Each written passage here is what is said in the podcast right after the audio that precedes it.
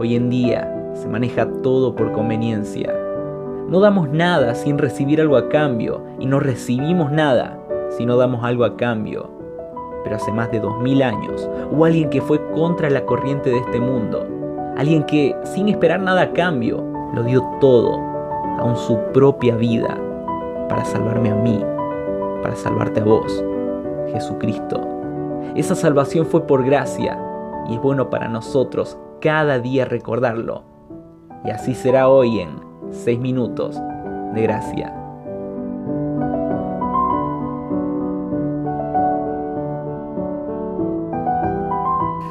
Hola, estamos otra vez juntos, otro martes. El martes pasado hablamos del devocional y lo vamos a hacer ahora, pero déjeme que le diga que estoy muy contento.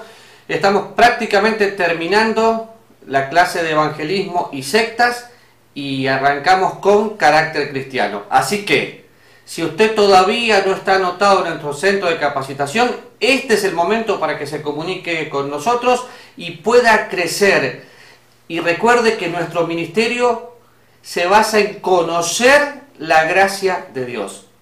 Vamos a pensar otra vez en el devocional y yo tengo algo escrito que quiero compartir con usted, que de hecho está en mi libro, Devocional, Estilo de Vida. El patrón bíblico para una vida cristiana saludable es estar en la palabra de Dios diariamente, comiendo la comida espiritual.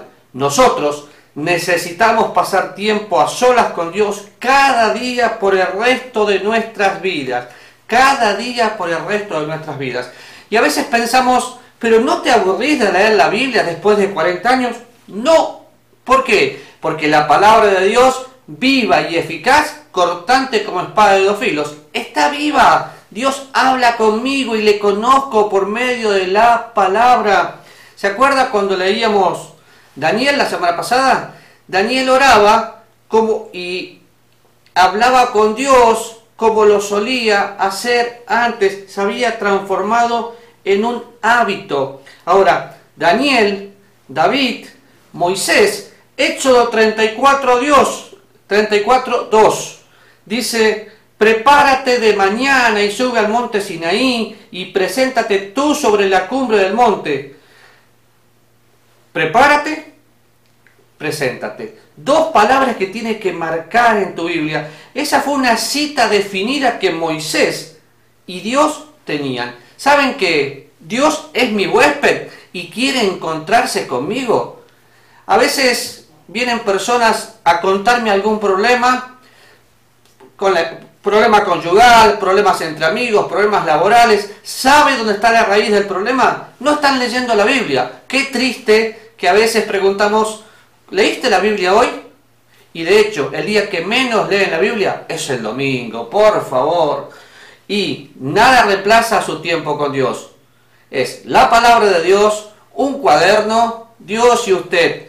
Así que ¿Cuál es el mejor lugar para encontrarme con Dios? Bueno, usted puede decir a cualquier hora, definitivamente sí, pero a la mañana es el mejor tiempo. Fíjese, capítulo 19, versículo 27 de Génesis dice, y subió Abraham por la mañana al lugar donde había estado delante de Jehová.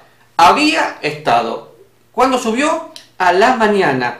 David, Salmo 5, versículo 3, oh Jehová, de mañana oirás mi voz, de mañana me presentaré delante de ti y esperaré. Marcos capítulo 1, versículo 35, el Señor Jesús, levantándose muy de mañana, siendo aún muy oscuro, salió y se fue a un lugar desierto y allí oraba.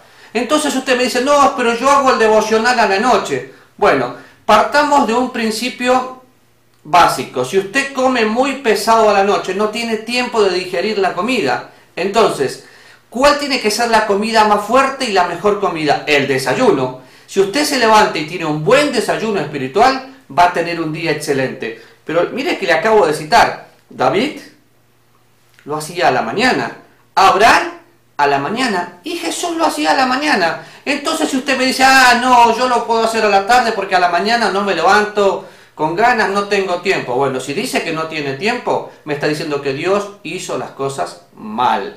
Tenemos 24 horas 24 por 7 son 168 horas. 8 horas para trabajar, 8 horas para dormir, 8 horas para recreación. Administre el tiempo. Pero si usted no tiene como prioridad encontrarse con Dios cada mañana, nunca va a poder tener una vida cristiana equilibrada y exitosa. ¿Por qué? Porque la palabra de Dios tiene que ocupar un lugar prominente. ¿Y cuánto tiempo necesita? Y no se ponga metas largas. Quiero leer toda la Biblia en un año. ¿Por qué no dice quiero leer toda la Biblia y se pone la meta? Empiece con 15 minutos por día, 30 minutos y deje que vaya subiendo en forma natural, porque tiene que ser en forma natural. ¿Se acuerda lo que siempre le digo? Sea natural en lo espiritual y espiritual en lo natural. Qué triste es ver personas que se ponen la meta, este año voy a leer cuatro veces el Nuevo Testamento y dos días después ya fallan. Póngase metas que sean realistas y empiece un día a la vez. ¿En qué momento hago el devocional? Bueno, yo lo hago apenas me levanto, apago mi teléfono, nada me funciona y ahora que se usa el celular, ¿sabe qué tiene que hacer? Pónganlo en modo no molestar, porque si le entra un mensajito, usted va a estar tentado a ver el mensaje, pero el único mensaje es el mensaje de Dios. Algunas mujeres como mi esposa, por ejemplo, esperan que todos se vayan, desde nuestras hijas eran chicas, eh, no se usaba teléfono y ella tenía su tiempo personal con Dios.